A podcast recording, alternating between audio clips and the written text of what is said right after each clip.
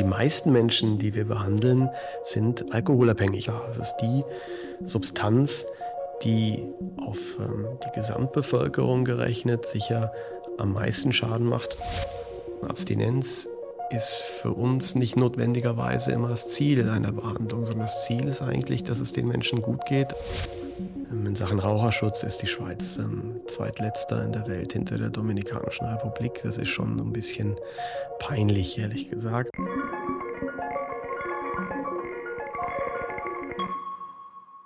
Hallo und herzlich willkommen bei Unisonar, dem Wissenspodcast der Universität Basel. Heute mit Marc Vogel, dem Chefarzt am Zentrum für Abhängigkeitserkrankungen der Universitären Psychiatrischen Kliniken in Basel. Wir reden darüber, wie Sucht entsteht und behandelt wird. Herzlich willkommen, Herr Vogel. Danke für die Einladung, Frau Weyer. Mein Name ist Katrin Weyer. Bei Unisonar tauchen wir mit ExpertInnen der Universität Basel auf den Grund ihrer wissenschaftlichen Forschung. In dieser Staffel sprechen wir über Drogen. Herr Vogel, ist jeder Mensch gleich gefährdet, süchtig zu werden? Nein. Klare Antwort, nein. Ähm, wir haben in der Psychiatrie ist alles immer multifaktoriell bedingt. Das heißt, wir haben ganz viele Einflussfaktoren, die das Risiko, abhängig zu werden, beeinflussen, die das Risiko steuern. Und ähm, vieles ähm, ist tatsächlich genetisch. Das ist so der größte alleinstehende Risikofaktor, den wir haben. Der ist je nach Substanz und, oder Verhalten, was man anguckt, 30 bis 70 Prozent des Risikos allein. Aber auch das heißt natürlich nicht, wenn man eine genetische Vorbelastung hat, dass man zwingend abhängig werden muss, überhaupt nicht, sondern es gibt dann im Laufe des Lebens viele verschiedene Risikofaktoren, die noch dazukommen. Ähm, zum Beispiel äh, in der Schwangerschaft schon ähm, Konsum der Mutter. Dann kommen traumatische Kindheitserfahrungen, auch Vernachlässigungen in der Kindheit und ähnliche Risikofaktoren dazu. Sozioökonomische Faktoren spielen eine Rolle. Die Gesellschaft spielt eine Rolle. Wie akzeptiert ist Konsum von bestimmten Substanzen in der Gesellschaft? Wie häufig ist Konsum in der Gesellschaft.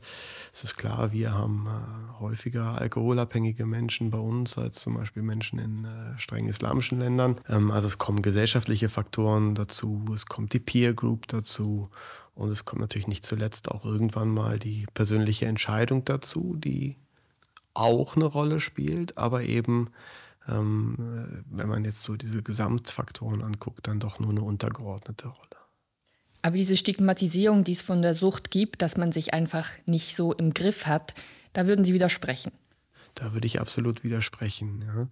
Ähm, natürlich ist die Entscheidungsfreiheit und die Kontrolle durch die Sucht irgendwann eingeschränkt, aber es ist nicht von vornherein eine Charakterschwäche, wenn jemand abhängig wird, sondern im Gegenteil, viele Menschen ähm, konsumieren, greifen zu Substanzen, um mit psychischen Problemen umzugehen. Das heißt, da sind eigentlich andere psychische Probleme, die dem Konsum zugrunde liegen, der dann natürlich sein Eigenleben entwickelt und zu einem weiteren ähm, Problem wird, was oft auch noch schwerer dann ist als das ursprüngliche Problem. Wenn die Leute süchtig sind und das ändern möchten, dann kommen sie zu Ihnen. Wir hören jetzt ein Beispiel von einer Person, und damit wir uns dann den weiteren Verlauf genauer ansehen können. Doro Winter befindet sich seit zwei Wochen bei den universitären psychiatrischen Kliniken in Behandlung. Die 44-Jährige ließ sich für eine stationäre Therapie einweisen, um ihren Alkoholkonsum zu verändern. Seit über 20 Jahren trinkt sie regelmäßig viel Alkohol. In den letzten fünf Jahren waren es täglich mindestens zwei Flaschen Wein oder zwei Liter Bier. In der Therapie erzählt sie, dass sie eine schwierige Kindheit hinter sich hat und bereits früh in Kontakt mit Alkohol kam.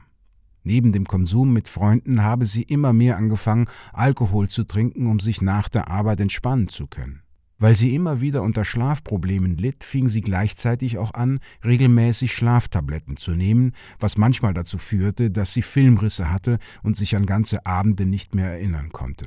Für die Therapie entschied sie sich, nachdem ihre Ehe in die Brüche ging und ihr Mann aus der gemeinsamen Wohnung auszog. Ab da habe sie die Kontrolle über ihren Alkoholkonsum vollends verloren und auch schon tagsüber angefangen zu trinken. Wenn Frau Winter jetzt zu Ihnen kommt, was sind die ersten Schritte? Also zunächst mal muss man sagen, es ist ganz typisch, oder, dass ähm, Menschen sich entscheiden, in Therapie zu kommen, wenn von außen Druck kommt oder wenn von außen auch dann ähm, so die Probleme sichtbar werden, entscheidende Sachen passieren, Trennung zum Beispiel oder der Partner droht mit Trennung oder ähnlichem. Ähm, oft ist es da natürlich schon so, dass die Abhängigkeitserkrankung schon da ist und wir würden uns natürlich wünschen, dass Menschen auch früher kommen. Zum Beispiel, wenn klar wird, dass man äh, zum Entspannen immer äh, ein Bier braucht oder ein Bier trinkt. Das wäre so ein Warnzeichen, wenn Schlafprobleme auftreten, wären Warnzeichen. Also das wären ähm, so Dinge, man wird sich grundsätzlich wünschen, dass Menschen so früh wie möglich in Behandlung kommen und wir sehen sie eben oft erst zu spät. Wir gehen davon aus, dass es so ein Behandlungsgap von zehn Jahren ist. Jetzt bei unserer Beispielpatientin, die hat vor 20 Jahren angenommen, angefangen zu konsumieren. Und wir wissen natürlich nicht genau, wann jetzt der Konsum in die Abhängigkeit gekippt ist, aber es ist sicherlich auch schon ein paar Jahre her. Wenn jetzt diese Patientin zu uns kommen wird, ähm, man wird dann zusammensitzen und ähm, erstmal genau verstehen wollen, worum es geht, wie viel trinkt äh, ein Mensch, äh, was für Entzugssymptome liegen vor, was ist an weiteren Substanzen da, welche Rolle spielen zum Beispiel die Tabletten bei dieser Patientin, die sie zum Schlafen einnimmt, ist da vielleicht auch schon ähm, eine Abhängigkeit da. Viele Schlaftabletten, besonders Benzodiazepine ähm, und Z-Substanzen machen ebenfalls abhängig und ähm, es gibt häufiges gemeinsames Vorkommen von, von Alkohol und diesen Tabletten. Wir würden es also verstehen wollen und wir würden dann als allererstes äh, eine Entzugsbehandlung machen. In aller Regel. Das kann man ambulant machen, wenn jetzt bestimmte Risikofaktoren ähm, vorliegen, dann machen wir das grundsätzlich stationär. Ähm, bei schweren Entzügen machen wir das auch gerne stationär. Und dann machen wir eine sogenannte qualifizierte Entzugsbehandlung. Das bedeutet, dass wir einerseits die Entzugssymptome, die auftreten, die sehr unangenehm beim Alkohol sogar gefährlich sein können, behandeln, mit Medikamenten behandeln, um, um sie abzumildern und um Komplikationen zu verhindern. Was sind denn das für Symptome? Das sind zum Beispiel Symptome wie Schwitzen, wie hoher Blutdruck, ähm, schneller Herzschlag, was auftreten kann, ähm, Nervosität, Schlafstörungen, Durchfall, Erbrechen, solche Sachen und dann so vor den Dingen, vor denen wir uns eigentlich fürchten, ähm, die wir wirklich verhindern wollen. Das wären entzugsepileptische Anfälle, also Krampfanfälle, die man erleidet mit Bewusstseinsverlust, wo es dann auch mal passieren kann, dass man äh, mit dem Kopf zum Beispiel auf den Bordstein aufschlägt oder ähnliches, was also wirklich schwerwiegende Folgen haben kann. Oder das Delir, was bei ähm, schwer alkoholabhängigen Menschen auftritt, insbesondere dann, wenn sie auch mangelernährt sind, ähm, wo dann zum Beispiel die Orientierung nicht mehr so gegeben ist und wo es auch zu ähm, körperlichen Symptomen kommen kann, die dann auch wirklich gefährlich sind. Das wird dann auch ein Notfall. Das muss man dringend stationär dann behandeln. Die Medikamente, die wir geben, das sind eben paradoxerweise dann diese Benzodiazepine in aller Regel. Das sind die, die in, in, erster Linie empfohlen sind, die wir auch anwenden. Und damit gelingt es aber gut, diese Komplikationen zu verhindern. Und man fängt dann an mit einer bestimmten Dosis, die je nach Bedarf von, von den Patienten, und das reduziert man allmählich über einen Zeitraum von ein, zwei Wochen dann bis auf Null. Der eigentliche Entzug dauert so fünf bis sieben Tage, aber dann ist der Entzug auch äh, abgeschlossen. Und das ist für die Patienten dann deutlich angenehmer und sicherer, als wenn sie einfach so aufhören und äh, entsprechende Komplikationen entwickeln können. Das ist aber nur die pharmakologische Behandlung. Und wenn ich von qualifizierter Entzugsbehandlung spreche, dann meine ich etwas, was darüber hinausgeht, dass wir nicht nur ein Medikament geben, sondern dass wir eben auch äh, motivierend mit den Patienten arbeiten, motivierend in Bezug auf eine Verhaltensänderung, äh, in Bezug auf das Erlernen von alternativen Strategien, zum Beispiel zum Entspannen statt des Feierabends Feierabendbier was anderes machen, dass wir auch Diagnostik betreiben. Wir gucken also bei den Patienten, was liegt noch an psychiatrischen Problemen vor? Gibt es da vielleicht Zusammenhänge? Sind es also ähm, zum Beispiel posttraumatische Belastungsstörungen, die zum Konsum führen? Ist es eine Angststörung, die zum Konsum führt? Oder liegt zum Beispiel eine Depression oder ähnliches vor? Das gucken wir auch und das behandeln wir auch entsprechend. Und im Anschluss an diesen eigentlichen qualifizierten Entzug kommt es oft zu so einer zweiten Phase. Ähm, traditionellerweise im deutschsprachigen Raum nennt man das Entwöhnungsbehandlung. Da geht es dann eigentlich darum, wirklich ohne die Substanz, in diesem Beispiel Alkohol, leben zu lernen. Also wirklich rauszufinden, welche Rolle spielt die Substanz, ähm, warum konsumiere ich in bestimmten Momenten Alkohol, warum braucht ein, braucht ein Patient das.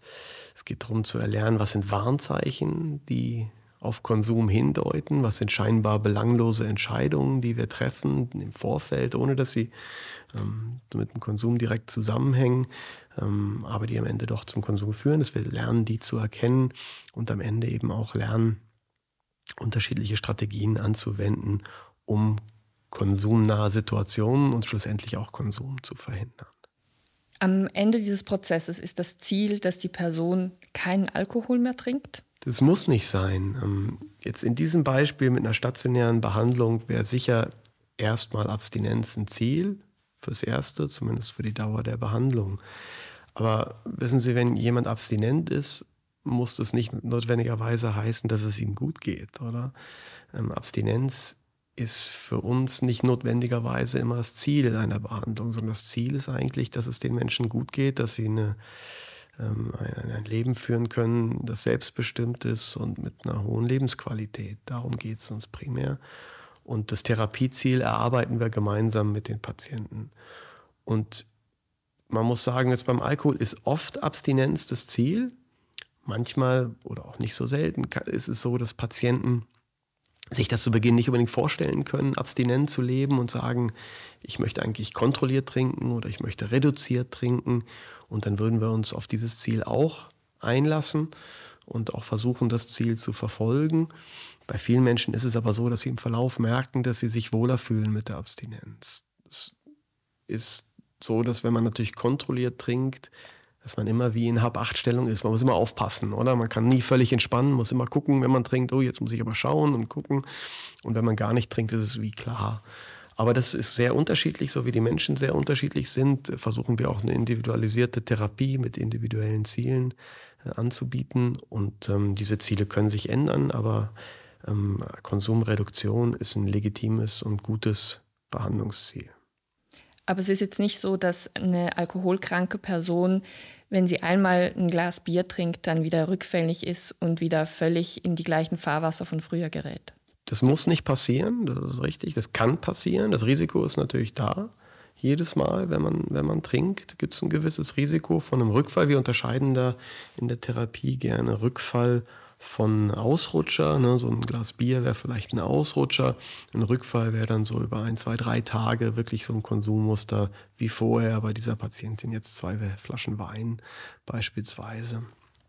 Also ähm, das kann passieren, aber es muss nicht passieren. Man muss auch festhalten, dass wir ja leider nur einen Bruchteil der Patienten, die eigentlich betroffen sind, bei uns in Therapie sehen.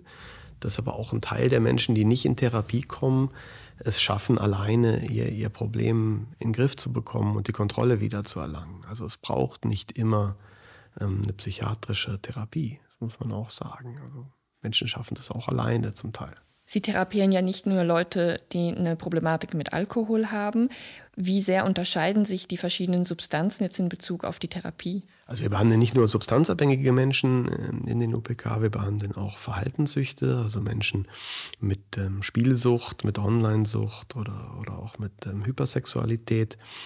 Ähm, Sie können sich das so vorstellen, die, es gibt verschiedene Pfeiler in der Therapie. Und ähm, ein Pfeiler sind Medikamente, ein anderer Pfeiler ist die Psychotherapie, die wir anbieten. Und die Psychotherapie hat sehr viele Gemeinsamkeiten über diese ganzen ähm, Problemstellungen hinweg. Ähm, nämlich zum Beispiel die Analyse vom, vom Problemverhalten, die Analyse von auslösenden Faktoren, ne, dass wir versuchen herauszufinden, welche Faktoren gehen dem Konsum voraus, eben auch um dann das bearbeiten zu können. Und natürlich auch die Konsequenzen des Konsums, die Motivation für eine Verhaltensänderung, Gesprächstechniken wie motivierende Gesprächsführung, bei der man strukturiert eigentlich versucht, die, die Motivation und auch die Zuversicht für eine Verhaltensänderung zu stärken. Das alles wenden wir an und zwar substanzübergreifend und äh, auch verhaltensübergreifend. Und dann gibt es so einige spezielle Ausformungen. Zum Beispiel wissen wir, bei der Kokainabhängigkeit, dass die kognitive Verhaltenstherapie besonders effektiv ist. Oder wir wissen zum Beispiel, dass bei der Opioidabhängigkeit die medikamentöse Behandlung, das, was man früher als Substitution und heute als Opioid-Agonistenbehandlung bezeichnet, eben besonders effektiv ist. Das bedeutet, dass Leute mit einer Opioidsucht wahrscheinlich auch den Rest ihres Lebens andere Medikamente zu sich nehmen müssen. Ähm, ich möchte es gerne so darstellen, ähm, die Opioid-gestützte Behandlung oder, Opioid-Agonistenbehandlung ist eine der effektivsten oder wahrscheinlich die effektivste medikamentöse Therapie, die wir in der Psychiatrie überhaupt haben. Ähm, wir sprechen ja gerne, um das zu messen in der Medizin, von der Number Needed to Treat. Also wie viele Patienten muss ich eigentlich behandeln, um bei einem Patienten Erfolg zu haben? Und das liegt bei der Opioid-Agonistenbehandlung bei zwei. Das ist extrem gut. Wenn man jetzt andere, zum Beispiel Antidepressiva nimmt, dann ist das schon so bei 5, 6, 7. Und wenn man jetzt zum Beispiel die ähm, Herzinfarkt ähm, Sekundärprophylaxe nimmt, dann liegt die meines Wissens ähm, über 90. Also da muss ich über 90 Leute behandeln, um einen Erfolg zu haben. Insofern können Sie sich vorstellen, es ist eine extrem erfolgreiche Behandlung, die Opioide-Agonistenbehandlung. Ähm, wir gehen auch davon aus, dass es eine chronische Erkrankung ist, also dass die Veränderungen im Gehirn, die wir auch messen und nachweisen können mit äh, funktionell bildgebenden Verfahren zum Beispiel, wir gehen davon aus, dass die chronisch sind, dass die anhaltend da sind. Und das bedeutet, dass diese Erkrankung im Prinzip ein Leben lang vorliegt. Und das bedeutet auch, dass man diese medikamentöse Behandlung im Prinzip zeitoffen durchführt. Das muss nicht heißen, dass Menschen nicht auch das Medikament ausschleichen können und damit aufhören können. Ähm, aber es kann sein, dass, dass, dass wir das lebenslang, also bis, bis zum Tod tatsächlich auch bis ins Altersheim fortführen. Auch als Behandlung für die Lebensqualität der betroffenen Menschen. Man muss auch immer wissen, wenn man einen Entzug macht von Opioiden, dann ist das Rückfallrisiko sehr hoch. Wir gehen davon aus, dass ähm, äh, reine Entzugsbehandlung ähm, so Erfolgsquoten um die 5% hat. Ähm, und äh, bei den ähm, Opioid-Agonistenbehandlungen liegen die Erfolgsquoten so zwischen 60 und 90 Prozent, also deutlich besser. Ähm, insofern äh, versuchen wir natürlich den Patienten wieder individuell was zu empfehlen und aber auch einen individuellen Weg zu gehen. Und die Empfehlung ist oft, eine Opioid-Agonistenbehandlung zumindest so lange zu machen, bis das Leben ausreichend stabilisiert ist. Was man auch sagen muss, wenn Menschen mit Opioidabhängigkeit das Medikament abbauen, dann verlieren sie die sogenannte Toleranz, also die Gewöhnung an Opioide. Und wenn man die Gewöhnung verliert und dann einen Rückfall mit Opioiden hat, dann wird es sehr schnell gefährlich, weil die Opioide atemdepressiv wirken. Also sie sorgen dafür, dass man aufhört ähm, zu atmen. Und dann hat man eine Überdosis, an der man versterben kann. Und das ist so ein typisches Muster, ne? Entzug, dann Rückfall und dann eben Tod durch Überdosis. Da klären wir die Patienten so sehr sorgfältig drüber auf, dass das eben doch um Vielfaches erhöht ist, wenn man diesen Weg gehen möchte. Gerade Heroinabhängige leben ja auch mit einer wahnsinnigen Stigmatisierung. Also in der Schweiz haben wir den Platzspitz, der so das Symbol für diese Erkrankung ist. Und dann auch später mit diesen Kontakt- und Anlaufstellen, die es gegeben hat, die aber jetzt immer wieder weiter nach draußen gehen, aus den Städten verschwinden. Wie schwierig ist es auch zu rechtfertigen, dass man sich sehr intensiv mit dieser Gruppe von Leuten beschäftigt, dass das eben nicht Leute sind, die einfach quasi äh, ihr Leben aufgegeben haben für eine Sucht, sondern dass die genauso Anrecht haben auf eine Therapie. Das ist eine schwere Frage, Frau Weyer. Also für mich ist es überhaupt nicht schwierig, mich für diese Menschen einzusetzen und auch mit, mit diesen Menschen zu arbeiten. Ich mag ähm, viele meiner Patienten unheimlich gerne und ich mache das total gerne, weil das sehr auch für mich lohnende und, und, und fruchtbare Begegnungen sind. Das sind spannende Menschen, das sind Menschen, die oft mit einem schweren Rucksack auch ins Leben geschickt wurden und durchs Leben gehen. Ähm, aber ähm, das ist richtig, es ist immer noch eine, eine, ein schwer stigmatisiertes Verhalten, eine schwer stigmatisierte Erkrankung. Ähm, ich glaube, wir in der Schweiz haben durch unsere doch sehr liberale, progressive Drogenpolitik in den 90er Jahren und auch das gut ausgebaute Behandlungssystem, was wir, was wir haben, ähm, diesen Menschen sehr gut helfen können. Und wir haben das sehr gut hinbekommen, auch einen gesellschaftlichen Konsens ähm, zu haben, dass man diesen Menschen helfen und dass man sie behandeln muss. Ähm, und dieser Konsens ähm, wächst natürlich auch daraus, dass zum Beispiel auch die Polizei oder die Justiz gemerkt haben, wenn man ähm, eine gute Behandlung anbietet, dann gibt es weniger Kriminalität, dann sind die Menschen weniger auf der Straße, dann gibt es weniger Strafverfolgung, weniger Diebstähle, ähm, dann funktioniert vieles sehr viel besser. Und was wir auch wissen, dann, wenn wir sie gut behandeln, gibt es auch in anderen Bereichen weniger Kosten, also zum Beispiel im medizinischen Bereich oder ähnlichem. Also weil wir die Beschaffungskriminalität in den Griff kriegen, weil wir die Komplikationen des Konsums ähm, in den Griff kriegen, die eben häufig aus der illegalen Beschaffung der Substanzen ähm, erwachsen.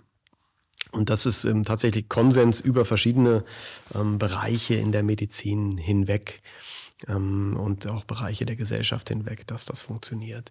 Wir müssen eher jetzt so ein bisschen aufpassen, das, was Sie angesprochen haben, dass die Kontakt- und Anlaufstellen, also die Konsumräume, wo man selbst mitgebrachte Drogen unter ähm, Aufsicht auch konsumieren kann und auch eben ähm, also medizinische Unterstützung haben kann, auch ähm, Kontakt zum Hilfesystem, zum Therapiesystem geknüpft werden kann, wenn man sich entscheidet, eine Therapie angehen zu wollen, dass wir uns die erhalten, dass die eben nicht weiter immer aus dem Blickfeld geschoben werden und immer schwerer erreichbar werden für, für unsere Menschen, sondern dass sie eben doch niederschwellig erreichbar sind. Und ich glaube, es ist schon wichtig, und das ist auch an uns jetzt an der Uni, wir versuchen es weiterzugeben an die Studenten das Wissen ähm, über die offenen Drogenszenen, über die Behandlung. Früher war das so, dass, ähm, wenn ich gefragt habe im Studentenunterricht, äh, wer kennt den Platzspitz noch, wer weiß, was da passiert ist, haben alle aufgestreckt. Jetzt mittlerweile sind es von zehn vielleicht noch zwei, ähm, die, die da aufstrecken, die das noch wissen. Und das zieht sich auch dann später zu den Ärzten. Wir, wir merken jetzt, dass so die die Motivation, ähm, heroinabhängige Menschen oder opiatabhängige Menschen in den Praxen zu behandeln, von den Hausärzten auch ein bisschen zurückgegangen ist. Ähm, zumindest sehen wir das an den Zahlen. Die, die Hausärzte sind eigentlich die wichtigsten Player in der Behandlung ähm, dieser Menschen. Über 50 Prozent der Behandlungen liefen traditionellerweise in der Schweiz über die Hausärzte. Und das ist eben auch entstigmatisierend, weil sie ganz normal wie jeder andere auch ähm, in der Behandlung sind. Und wir sehen jetzt, dass das nachlässt, dass das weniger wird. Und wir müssen gucken, dass wir uns diese Stärke unseres Behandlungssystems, was uns auch von, von äh, im Prinzip äh, fast allen Ländern äh, unterscheidet in den Behandlungsstrukturen, dass wir uns das bewahren. Also dass wir die Hausärzte auch wieder motivieren und wieder mehr einbinden. Wenn nur zwei von zehn Studierenden wissen, was der Platzspitz ist, können Sie es vielleicht kurz erklären? Also der Platzspitz ist natürlich heute ein wunderschöner Park am Zürcher Bahnhof. Ähm, das war aber nicht immer. In den 80er und 90er Jahren ähm, war dort eine große offene Drogenszene, wo Menschen in aller Öffentlichkeit ähm, Drogen konsumiert haben, sich äh, Heroin gespritzt haben, Kokain gespritzt haben, wo Drogen gehandelt wurden, wo viel Kriminalität war, wo auch viel Brutalität und Gewalt war. Es wurde dann ähm, geräumt und dann hat sich diese Szene an den, an den Letten, den alten Bahnhof in Zürich verlagert, ähm, bis eigentlich so die, die Schweizer Drogenpolitik sich doch deutlich verändert hat mit niederschwelligen Behandlungsangeboten, mit niederschwelliger Opioid-Agonistenbehandlung, mit heroingestützter Behandlung, mit anderen Angeboten wie Kontakt- und Anlaufstellen, also Konsumräumen. Und erst so hat man das in den Griff gekriegt. Und das war für die Schweiz damals schon sehr sehr unangenehm. Es war das größte und drängendste Problem in den, in den Köpfen der Leute, die Drogenpolitik. Und es hat Wellen geschlagen bis nach Amerika, wo das auf der Titelseite der New York Times war, der Platzspitz. Es gibt ja auch Diskussionen, ob Cannabis legalisiert werden soll. Man spricht darüber, LSD auch als Therapiemedikament einzusetzen. Und dann werden auch die Stimmen laut, die sagen, das darf auf keinen Fall passieren, weil sonst steigt der Drogenkonsum. Was denken Sie dazu?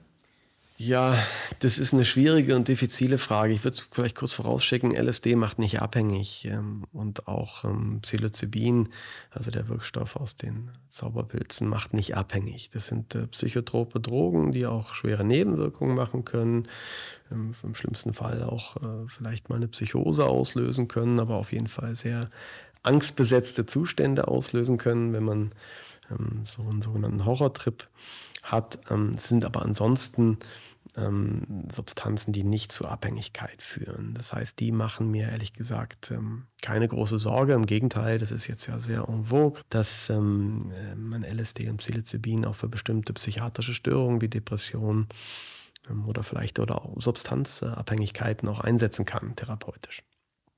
Mit dem Cannabis sieht es ein bisschen anders aus. Ähm, es ist immer eine Abwägung, wenn man über Legalisierung von oder, oder Regulierung von Substanzen ähm, spricht. Ähm, und ich denke, das ist nicht schwarz oder weiß. Es gibt ähm, so Bilder aus der, aus der Forschung. Da gibt es so eine sogenannte U-Kurve ähm, zur Risiken und, und zur Regulation. Und das bedeutet, wenn man die Schäden nimmt und die Regulierung, ähm, dann weiß man, dass wenn man das eine hochfährt, also wenn man zum Beispiel die Regulierung hochfährt, dass es von, von überhaupt nicht reguliert zu ein bisschen reguliert eine Abnahme der Schäden gibt und des Risikos gibt. Und je weiter man dann strenger wird und dann verbietet, dann steigen diese Schäden wieder an. Ähm, das heißt, die Wahrheit liegt wahrscheinlich irgendwo dazwischen. Wir wollen gerne in dem Nadir, an, dem, an, der, an der untersten Stelle von dem U sein und diesen Punkt müssen wir eigentlich finden für Substanzen. Und wenn wir uns jetzt unsere, unsere Suchtpolitik angucken, dann können wir zum Beispiel über Tabak oder Alkohol sprechen, die viel zu wenig reguliert sind, viel zu frei erhältlich. Man könnte die zum Beispiel in, in, in spezialisierten Geschäften verkaufen. Man könnte ähm, bei Zigaretten die in Einheitsverpackungen, Plain Packaging verkaufen. Man könnte ein wirklich griffiges Werbeverbot durchsetzen. Das wissen wir aus ähm, anderen Ländern, dass das wirkt, dass die Menschen dann weniger konsumieren. Ähm, in Sachen Raucherschutz ist die Schweiz ähm, zweitletzter in der Welt hinter der Dominikanischen Republik. Das ist schon ein bisschen peinlich, ehrlich gesagt. Und es ist auch äh, schädlich und teuer, was wir uns da leisten. Also da könnte man eher für mehr Regulierung plädieren, ähm, wenn wir Cannabis nehmen. Cannabis an sich ist bei weitem keine harmlose Substanz. Wir sehen das bei uns in der Ambulanz für, für Jugendliche und junge Erwachsene, die wir haben. Das ist doch die Mehrheit der Patienten, die sich da vorstellt, stellt sich mit Cannabisabhängigkeit vor. Ähm, wir wissen auch, dass Cannabis ähm, bei Menschen mit einer entsprechenden Veranlagung, das sind vor allen Dingen junge Männer äh, mit entsprechender Veranlagung, auch das Risiko für Psychosen, äh, also für Schizophrenien steigern kann. Aber wenn man das auf die gesamte Bevölkerung, die Gesamtzahl der Cannabis rauchenden, Cannabis konsumierenden Menschen umrechnet, ist es halt doch nur ein Bruchteil der Leute. Ne? Und es ist immer eine Abwägung, wie, wie wichtig ist einem der Schutz ähm, von diesen wenigen gegenüber den Rechten und den Einschränkungen der Mehrheit. Und die andere Frage ist auch, können wir vielleicht mit einer besseren Regulierung auch besser schützen? Denn im Moment ist es so, dass obwohl Cannabis ähm, zum Privatkonsum ja ver verboten ist, ähm, ist es so, dass man problemlos drankommt und dass äh, viel und äh, eigentlich in allen ähm, Altersschichten vor allen Dingen, aber zwischen den äh, zwischen 15 und, und, und 25 eben doch viel konsumiert wird. Und ähm, im Moment, also unser System jetzt schützt die Jugend nicht adäquat. Und da sollten wir was ändern. Ähm, ich würde deswegen schon dafür plädieren, Cannabis zu regulieren. Aber ich möchte es auch keineswegs verharmlosen. man muss sich auch darüber klar sein, wenn man es reguliert, geht die Zahl der Konsumenten vermutlich ein bisschen hoch. Aber man muss es natürlich auf vernünftige Weise auch regulieren. Man kann jetzt nicht die Daten aus den USA, aus Colorado zum Beispiel nehmen, die cannabishaltige Gummibärchen und ähnliches erlauben, ne? sondern man muss es eben so regulieren, dass man es in speziellen äh, Läden nur verkauft, dass man nur spezielle Produkte verkauft, dass man Werbung verbietet und so weiter und so fort. Also man muss es sorgfältig regulieren.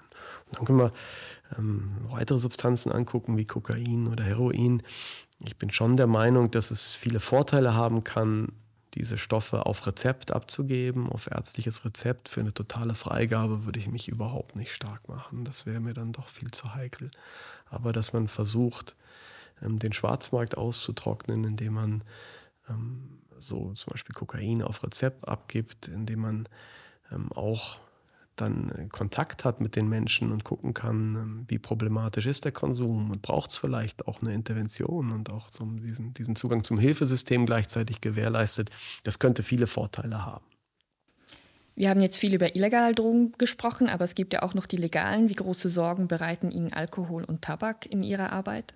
Ja, also größte Sorgen. Ähm, tatsächlich die meisten Menschen, die wir behandeln, sind alkoholabhängig stationär in den OPK, in den, im Suchtbereich, oder? Ganz klar. Es ist die Substanz, die auf ähm, die Gesamtbevölkerung gerechnet sicher am meisten Schaden macht, zusammen mit dem Tabak oder weil es natürlich auch am meisten Konsumenten gibt. Ähm, aber beim Alkohol ist auch klar, es macht einen großen Schaden, denn wenn, man äh, bedenkt, dass jedes zweite Gewaltdelikt in der Schweiz unter Alkoholeinfluss passiert und wenn man sich so bedenkt, dass man vielleicht mal gibt es Leute, die fahren betrunken von der Disco heim und setzen das Auto mit vier Kollegen an den Baum, fünf Leute tot.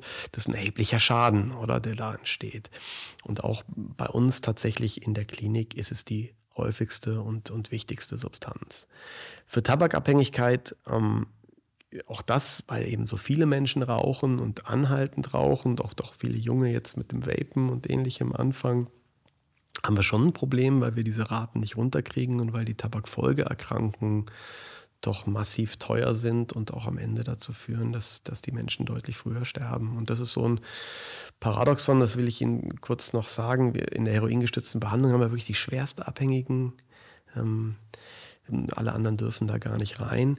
Und wir haben da Menschen, die sind jetzt seit knapp 30 Jahren in Behandlung, die sterben nicht am Heroin, die sterben am Tabak und an den Tabakfolgeerkrankungen, am Lungenkrebs. Also es macht uns große Sorgen. Ähm, aber es ist auch eine drogenpolitische Sache. Da sind wir im Rahmen der Schweizer Gesellschaft für Suchtmedizin dran, da auch positive Veränderungen zu erreichen. Wir freuen uns auch immer über Volksinitiativen wie zum Werbeverbot und ähnlichem. Ähm, und da machen wir sicher viel zu wenig in der Schweiz. Sie haben am Anfang vom Gespräch gesagt, dass die meisten Leute viel zu spät zu Ihnen kommen, wenn das Problem schon sehr weit fortgeschritten ist. Was würden Sie sich wünschen? Wann sollen Leute zu Ihnen in die Behandlung kommen? Ideal wäre es eigentlich dann, ähm, wenn man merkt, dass der Alkohol doch eine größere Rolle spielt, als man es eigentlich möchte. Und wenn man merkt, dass die Kontrolle über den Alkohol und das Verhaltensmuster, was man mit Alkohol zum Beispiel ähm, hat, ähm, nämlich immer auf die gleiche Art und Weise zu trinken, immer in den gleichen Momenten, immer bei den gleichen Gefühlen, das sind Momente, wo man eigentlich hochwachsam sein müsste. Ähm, vielleicht für, für, für Menschen am ehesten in dem Moment, wo man die Kontrolle verliert, also eben doch merkt, es ist nicht mehr möglich, einen Abend nicht zu trinken und es ist nicht mehr möglich, eine Woche lang nicht zu trinken. Ähm, das ist der Moment, wo ich die Menschen eigentlich gern sehen würde. Fakt ist, dass sie eben doch erst viel später kommen, nämlich dann, wenn, wenn die Beziehung zu Bruch geht, wenn der Arbeitgeber Druck macht ähm, oder wenn, äh, wenn die Leber nicht mehr so mitspielt. Es ist das eine, wenn jemand merkt, dass er seinen Konsum nicht mehr im Griff hat und sich bei Ihnen meldet. Gibt es auch Warnzeichen für Angehörige, dass sie vielleicht einmal die Problematik ansprechen sollten?